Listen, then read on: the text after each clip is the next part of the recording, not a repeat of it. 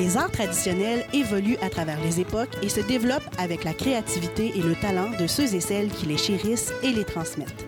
C'est grâce à ces porteuses et porteurs de traditions qu'on peut apprécier la musique et la danse trad, les contes et les savoir-faire artisanaux toute l'année durant. Je m'appelle Cassandra Lambert-Pellerin et je suis fière de vous présenter Porter la tradition, un balado qui va à leur rencontre.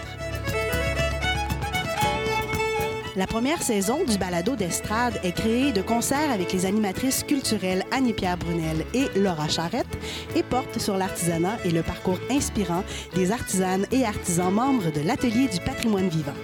Aujourd'hui, Laura rencontre Jocelyne Forget, une artisane pour qui la curiosité est au cœur de la pratique des savoir-faire. Salut, ici Laura, chargée de projet pour l'organisme Estrade. Aujourd'hui, j'ai le plaisir de rencontrer l'artisane Jocelyne Forget, une artisane qui collabore avec notre organisme depuis plusieurs années déjà. Bonjour, Madame Forget. Bonjour. Pour commencer notre entrevue, est-ce que vous pourriez simplement me parler de vous? Euh, je suis une personne d'un âge un petit peu avancé, donc j'ai de l'expérience surtout en technique artisanale, depuis que je suis toute jeune, ma mère m'a montré plusieurs techniques, tricot, crochet, couture et un peu de, de courte pointe, pointe folle. Alors, je fais du tissage, de la courte pointe, du tricot, du crochet, de la frivolité, du filet brodé, des tapis lacés sur corde et euh, cet hiver, j'ai fait beaucoup de masques. Ben, vous pratiquez une très grande variété de techniques. Parmi ces techniques-là, est-ce que vous en avez une préférée? Ça dépendait des périodes de ma vie. Euh, au début, j'ai tricoté beaucoup, j'ai fait de la couture. Après ça, je suis rentrée dans un cercle de fermière, j'ai commencé à apprendre le tissage et avec les nouveaux programmes, j'ai appris des techniques nouvelles.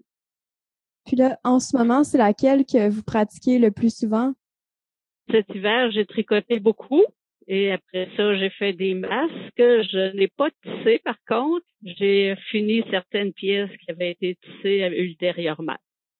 Vous me disiez que votre mère vous avait appris là, euh, des techniques artisanales, mais j'imagine que c'est pas elle qui vous a appris tout ça. Vous avez dû apprendre euh, avec d'autres personnes aussi à travers les années. Euh, ma mère, c'était plus les, techniques de base, euh, le tricot, le crochet, la couture, un petit peu de pointe folle. Après ça, les autres techniques, la, plupart, je les ai appris avec les cercles de fermière selon les différents programmes. C'est quel genre d'objet que vous créez? Là, en même temps, je sais que vous pratiquez tellement de techniques que ça doit être assez varié, mais peut-être juste me donner une petite idée. Surtout en tissage, des serviettes à vaisselle, des napperons, des laisses de plancher, mm-hmm. quelques nappes à la maison, ben, je, je tricote beaucoup, je, je, fais de la couture, je fais de la courte pointe aussi. Ma mère nous disait quand on n'avait rien à faire, regarde, il y a un tricot qui t'attend, tu peux tricoter dessus. Puis vous n'avez pas perdu cette habitude-là? Non, non.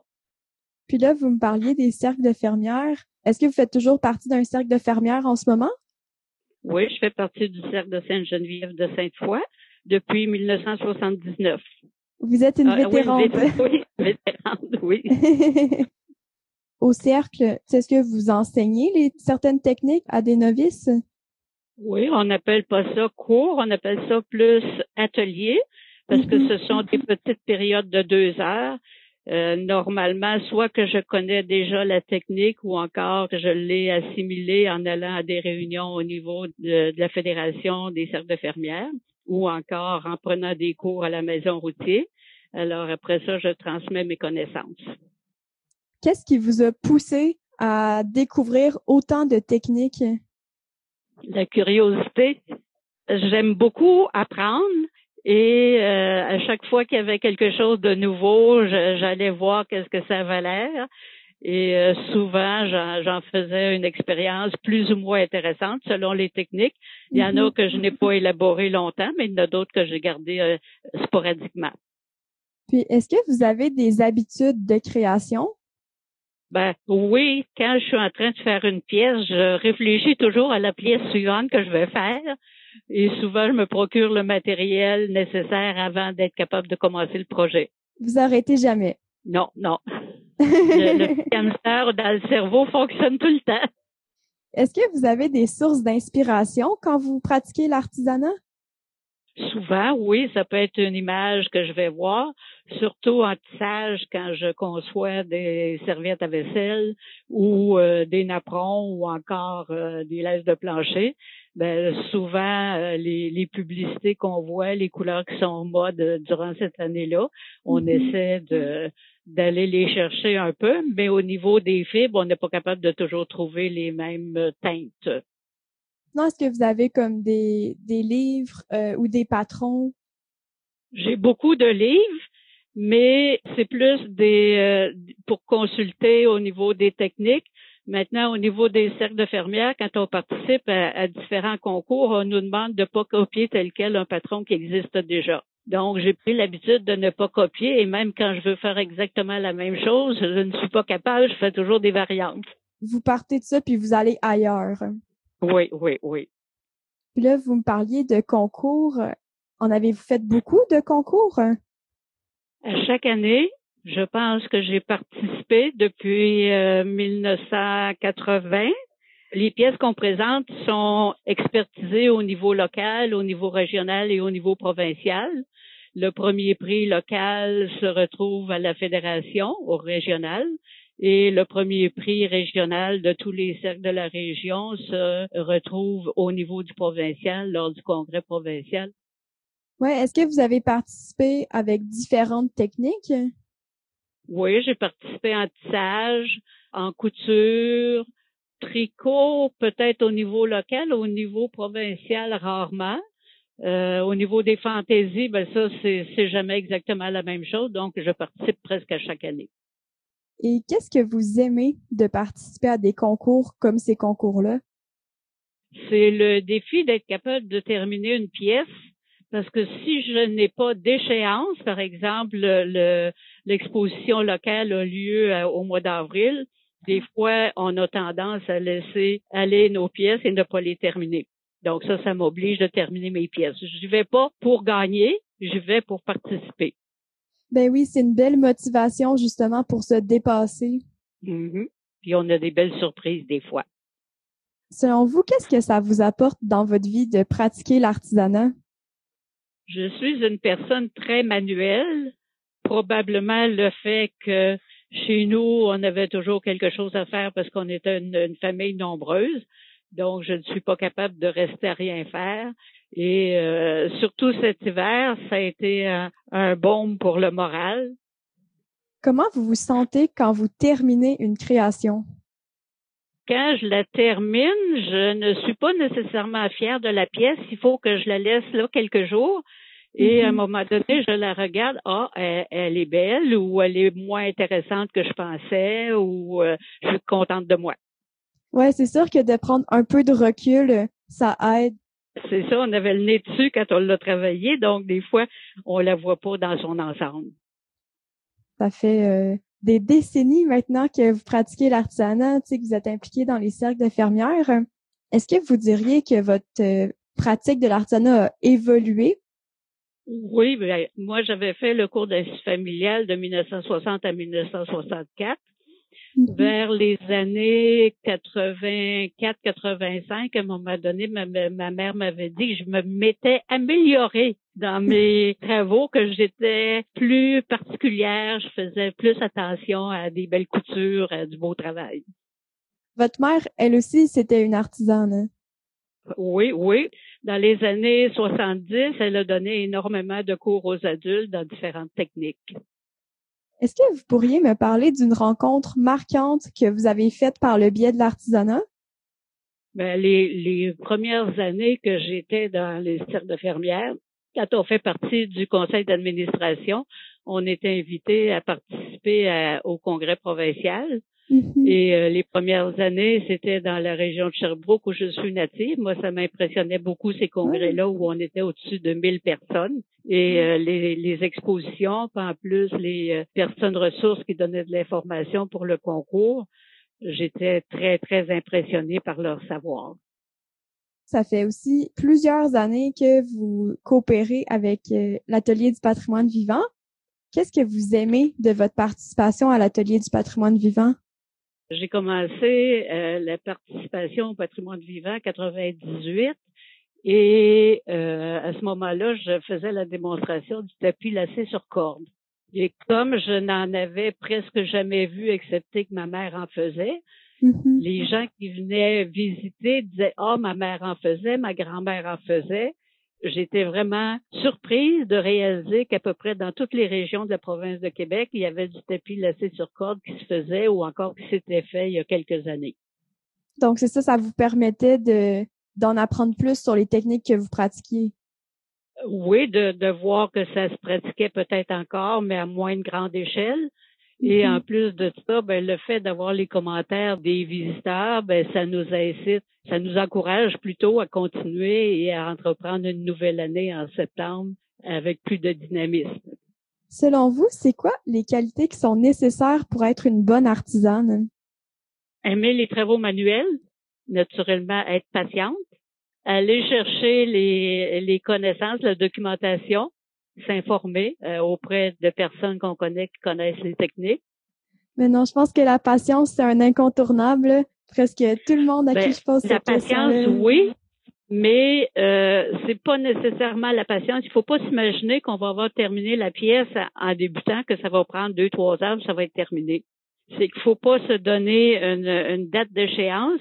Il faut faire au fur et à mesure chacune des étapes et s'appliquer le mieux possible. Quel conseil que vous pourriez donner à une débutante qui voudrait se lancer dans l'artisanat? Si une personne sait exactement quelle technique elle veut apprendre et qu'elle est sûre d'elle, elle peut aller suivre des cours. Maintenant, si elle n'est pas trop certaine de la technique qui pourrait l'intéresser, ben à ce moment-là, elle peut entrer dans un cercle de fermières.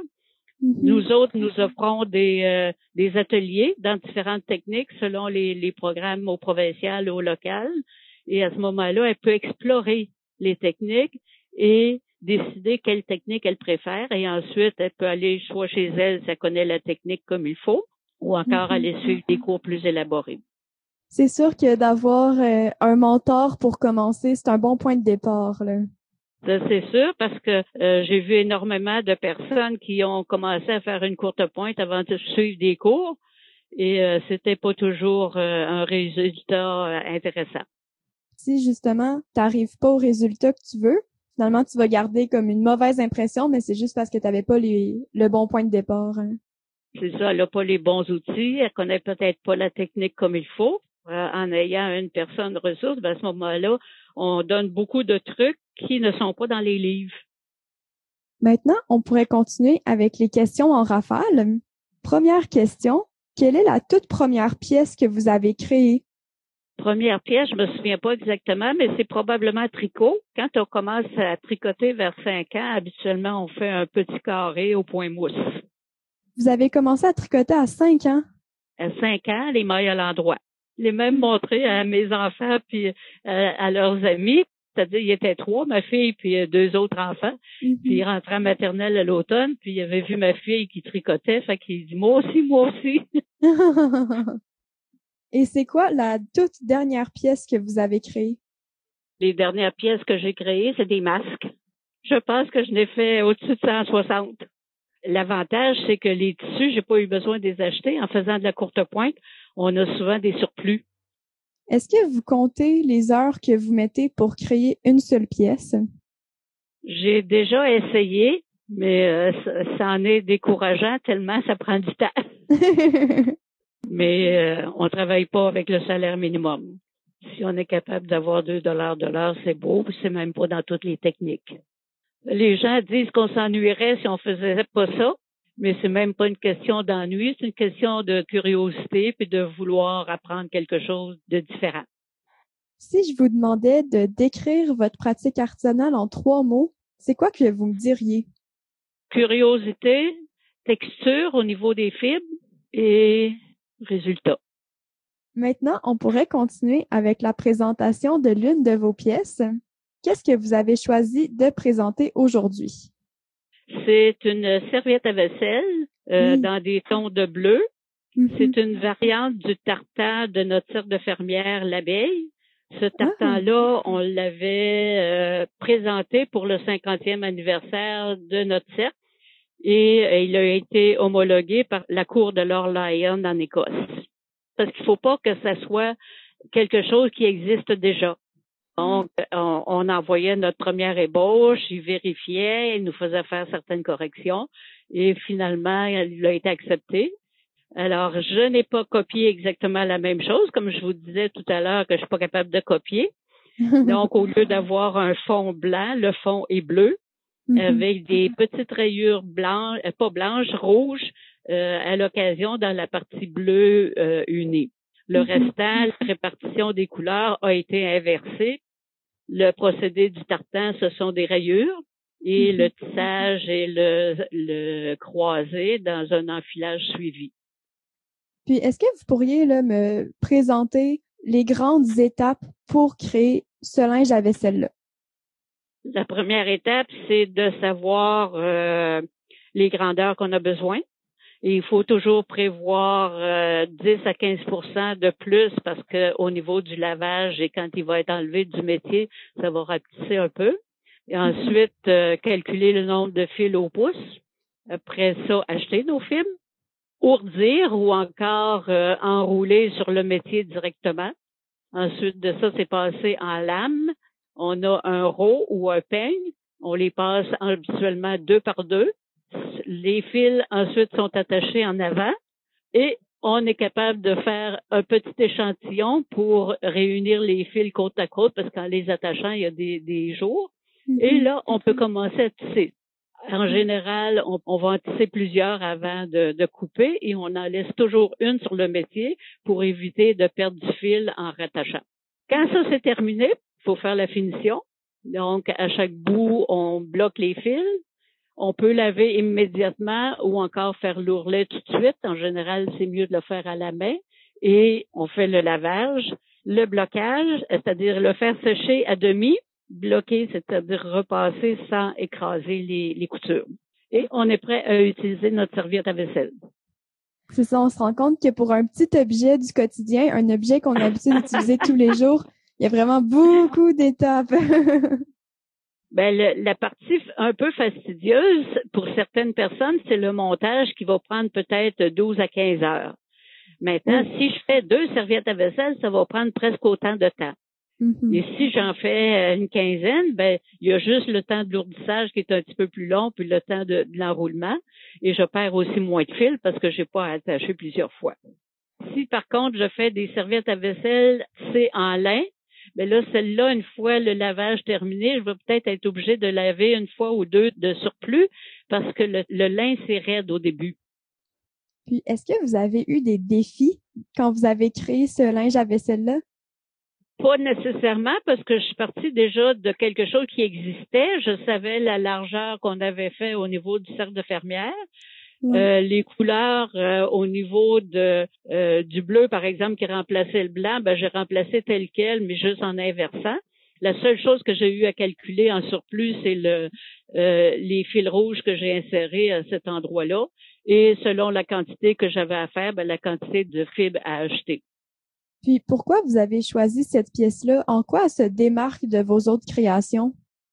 Oh, j'ai fait beaucoup de montage de serviettes à vaisselle et je me cherche toujours des idées à chaque fois parce que je ne monte jamais deux fois la même chose. Donc, euh, comme je le trouvais très, très beau, ce tartan-là, puis j'avais une personne aussi qui m'en avait demandé un, mais avec une couleur un peu plus foncée, fait que c'est là qu'on a choisi bleu.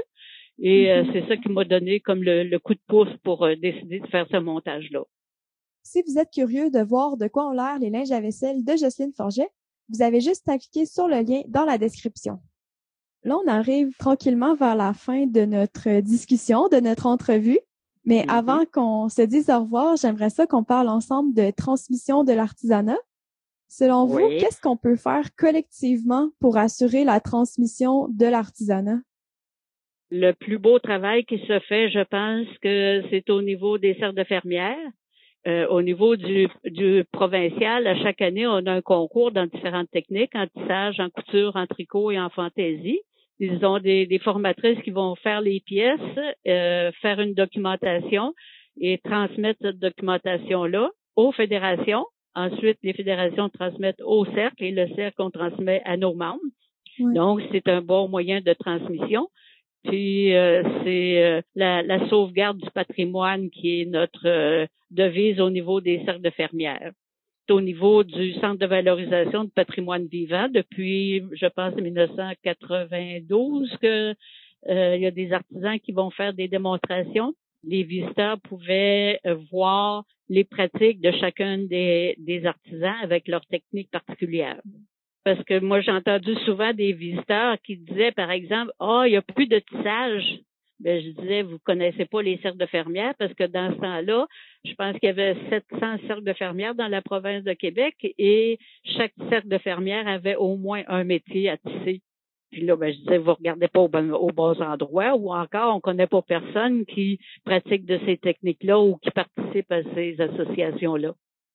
la visibilité, c'est un petit peu difficile. Mais en ayant des expositions, et en présentant bien nos pièces, en, les faisant bien, avec des belles mm-hmm. finitions, des belles couleurs, des, belles idées. À ce moment-là, ça incite les gens qui, viennent nous voir. Puis, vous, personnellement, qu'est-ce que vous faites pour transmettre vos savoir-faire? Hein? Ben, en, donnant des ateliers au niveau du cercle de fermière. Euh, je donne des cours de crochet à la maison routier et des cours de courte pointe.